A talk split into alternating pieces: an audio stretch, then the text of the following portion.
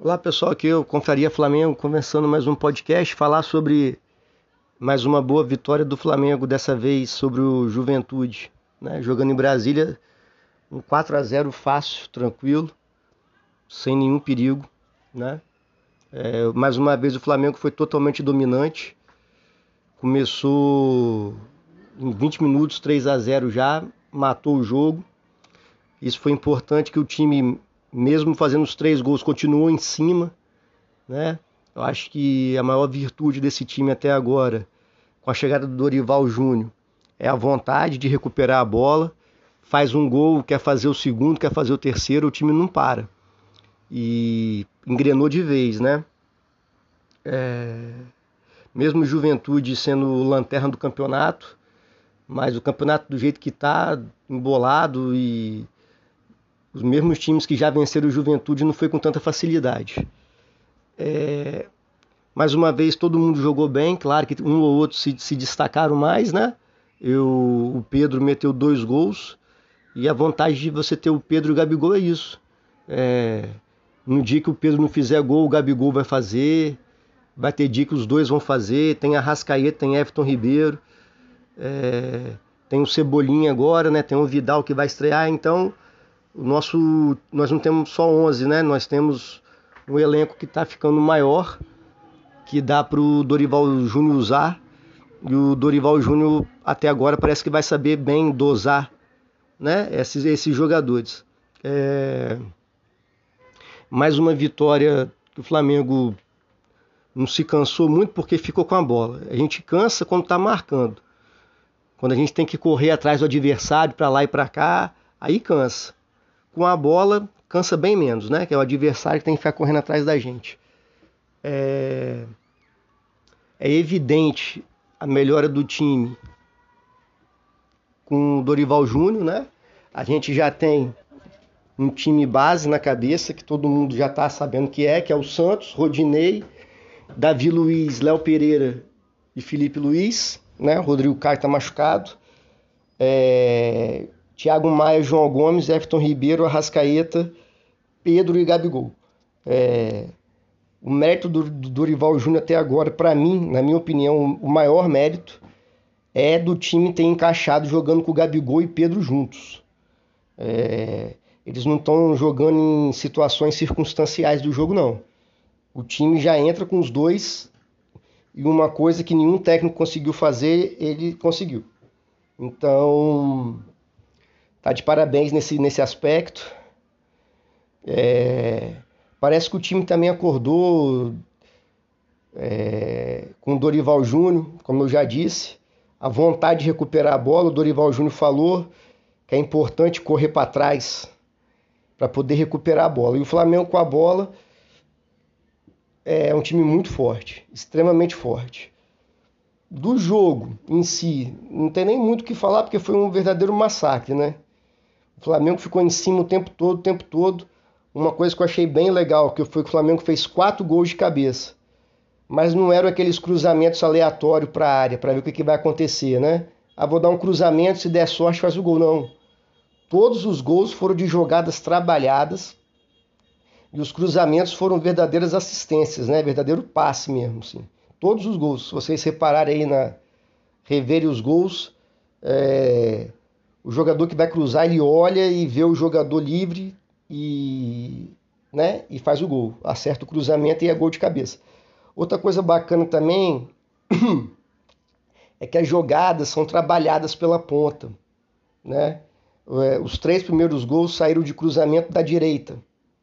Então, sempre é o Rodinei puxa a marcação, aí o Everton Ribeiro fica livre, no terceiro gol, no gol do Everton Ribeiro, quem cruza muito bem na cabeça do Everton Ribeiro é o Gabigol.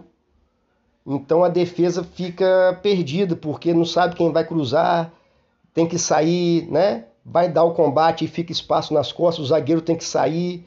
Então é mais uma arma forte do Flamengo esses gols de cabeça. Tanto é que o Everton Ribeiro, que é baixinho, fez um gol de cabeça no meio da área, né? Isso aí é que eu, exemplifica bem o que eu falei. Essa questão de ficar trocando passe pela, pela lateral, pela ponta, até conseguir balançar a defesa adversária, quebrar a marcação deles e a gente fazer os gols. É... O Flamengo, a gente está em sétimo lugar ainda na tabela. Parece que a gente não está saindo do lugar, mas é para ter calma, assim. É... Nós estamos a três pontos do Inter, que está em sexto. E uma coisa que eu tô gostando é que o Flamengo agora tá, tá levantando voo, né? Tá jogando bem agora. Enquanto se a gente for ver os outros times, eles estão oscilando bastante agora, estão caindo. Você vê o Palmeiras, tem três jogos que não ganha, ganhou o último jogo, mas no time, não lembro quem era o time, mas era um time fraco, de fim de tabela, ganhou de 1 a 0 só. É... Hoje joga fora de casa. O Patético Mineiro também não vem bem, oscila muito, ganha um, perde outro. E que são os principais times, né? Então, o Fluminense também tá jogando bem agora, tá crescendo, mas o, Dini, o Fernando Diniz, o time dele, uma hora para. Sempre foi assim. Foi assim com o São Paulo, ele chegou a liderar o Campeonato Brasileiro com São Paulo e depois parou. Então, daqui a pouco o Fluminense para também. Isso aí não, não me preocupa muito, não. Essa empolgação aí de, da imprensa com o Fernando Diniz, não. É... Voltando a falar do Flamengo, a gente joga domingo 11 horas contra o Havaí. O Havaí é time de meio de tabela, na casa deles, na ressacada. Não dá, não dá para achar que vai ser um jogo totalmente fácil. O Flamengo tem que fazer o que fez nos últimos jogos, tem, tem que tornar o jogo fácil. Né? Antes, a gente estava entrando achando que o jogo era fácil, aí não punha vontade, não punha raça. É, os jogadores do Flamengo agora estão tirando a bola, estão comemorando, estão com vontade de marcar. Então isso torna o jogo fácil. Porque com a bola no pé, esse time do Flamengo é, aqui no Brasil é praticamente imbatível. O que a gente estava precisando era marcar. Então a gente está tomando pouquíssimos gols. Eu até tinha uns números aqui que eu vi de manhã, mas esqueci. Mas assim, acho que em oito jogos foram dois gols, um negócio desse. É uma marca muito boa da nossa defesa. O Léo Pereira e o Davi Luiz se acertaram, né? Graças a Deus. É, então, domingo, o horário ruim pra caramba, 11 horas da manhã, contra o Havaí, espero que o Flamengo torne um jogo fácil, como vem fazendo nos últimos jogos. Marcação encaixada, marcação alta, perdeu a bola, todo mundo voltando para recuperar essa bola e que o time, né, tecnicamente continue jogando bem também. É... O Thiago Maia está suspenso. Acredito que ele vai botar o João Gomes de primeiro volante e o Vitor Hugo de segundo volante. Espero muito que ele faça isso. O meu único receio é ele ressurgir com o Diego Giras, né? Mas espero que ele não, não tenha essa, essa ideia, não. Fora isso, acho que o time do Flamengo pode entrar com Ayrton Lucas no lugar do Felipe Luiz Felipe Luiz vem né, jogando bem, mas ele não vem jogando muito bem. Mas que muito pelo tempo que ele está tendo de descanso. Ele não está jogando todas as partidas, né? Então eu acho importante a gente preservar o Felipe Luiz. Pode entrar muito bem com o Ayrton Lucas, que é um bom lateral esquerdo também. E o time que entrou, entra, tem cinco substituições para fazer. Conseguiu o resultado, vai tirando. Tira Rascaeta, tira Everton Ribeiro, isso aí o Dorival Júnior vem sabendo administrar muito bem também. É... Agora é impressionante assim, né? Como é que o time muda com a questão do técnico. É... Eu vi uma, uma, o Paulo Nunes, né, o comentarista aí, jogador Paulo Nunes, ele falou um negócio interessante. Ele falou na época dele, na década de 90 lá, o técnico era importante, mas não era igual hoje. Hoje o, o treinador está muito mais importante o jogo ficou muito mais estudado, muito mais tático. E devido à evolução física também, os espaços são menores, né? Os jogadores conseguem ocupar, conseguem correr um espaço maior. A gente perdeu seis meses aí com o Paulo Souza. É... O Paulo Souza parece aquela pessoa que estudou, não tem? A gente né, fazendo faculdade. É... Aí você lê o livro, e quando você vai trabalhar, você quer reproduzir tudo que você leu naquele livro. Só que no dia a dia, cara, você tem que adaptar, tem que improvisar, tem que entender com quem você está trabalhando, quais são as características dos jogadores.